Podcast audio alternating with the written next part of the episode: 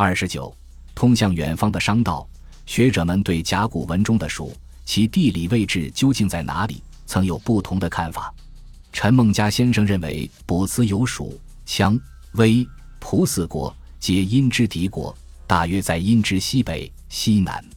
胡厚轩先生认为，蜀在鲁地，也就是在山东泰安南质问上皆属疆土。董作宾先生认为，蜀约当今之陕南或四川境。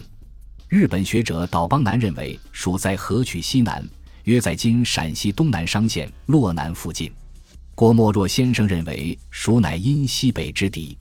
除了殷墟卜辞中有许多蜀的技术，在陕西岐山西周遗址出土的甲骨卜辞中也有蜀字。李学勤先生认为，周原卜辞中的蜀也在鲁地，这同胡厚轩先生的观点是一致的。李伯谦先生认为，蜀在汉水上游。只是到西周时期才转移到成都平原。段誉先生则认为，陕南之蜀并非独立方国，它是成都平原蜀国的北疆重镇，故也称蜀。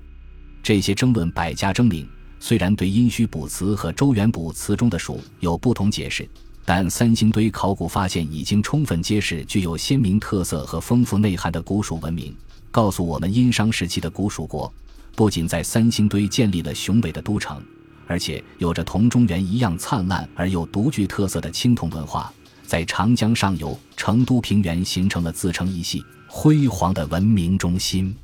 古蜀与中原一直有着比较密切的关系，有着文化上的交流和经济的往来。但古蜀与中原这种关系究竟属于什么性质？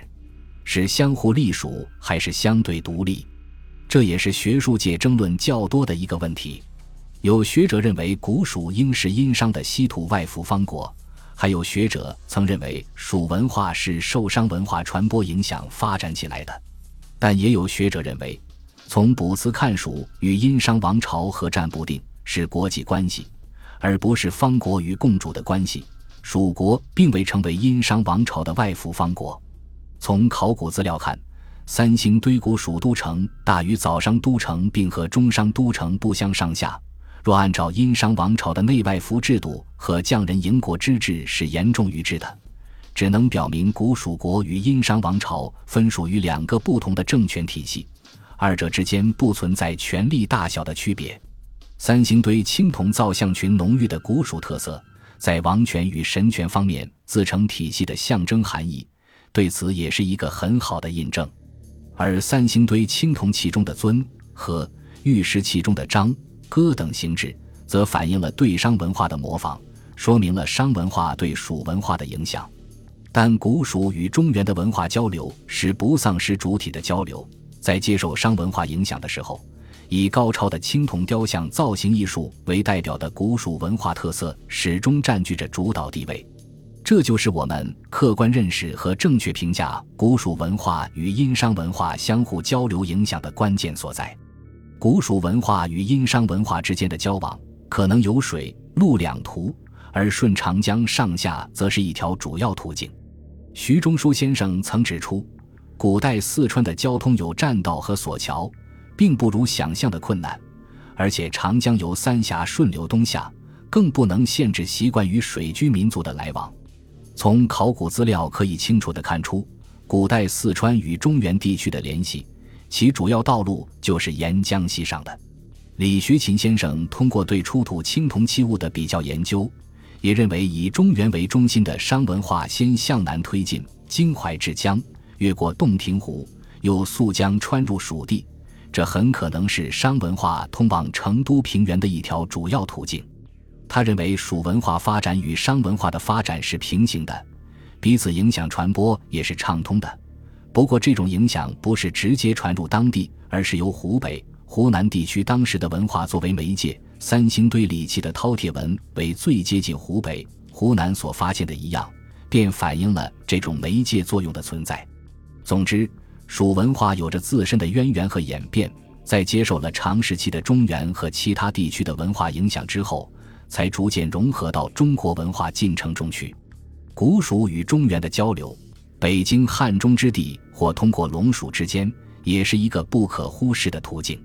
西周初，武王伐纣，联合西土八国会师牧野，古蜀国人马就是由这条途径参与征伐行动的。在开明王朝开凿石牛道之前，古蜀国北面的交通显然早就存在了。文献记载和考古出土资料都为此提供了印证。古代蜀人使用栈道的历史，可能远比建筑文字记载的要久远。杨雄《蜀王本纪》中有蜀王从万余人东列包谷的记述。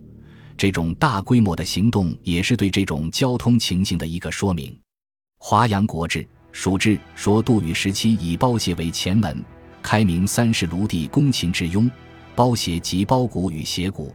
雍城在陕西凤翔县南，或说在宝鸡，都说明了古蜀国北面的交通状况。包斜道早在商代即已开通，在商周之际开通的可能还有孤岛。因其沿嘉陵江东源古道水河谷行迹而得名。散石盘铭文中有周道，据王国维先生考证，周道即周道谷，大谷者即样水柱之故道。而据《史记》或之列传所述，商周时期雍蜀之间已有商业往来。邓少勤先生认为，是则属当下因周之士均与中原有其交通之际也。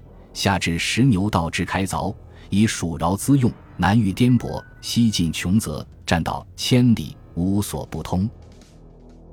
感谢您的收听，本集已经播讲完毕。喜欢请订阅专辑，关注主播主页，更多精彩内容等着你。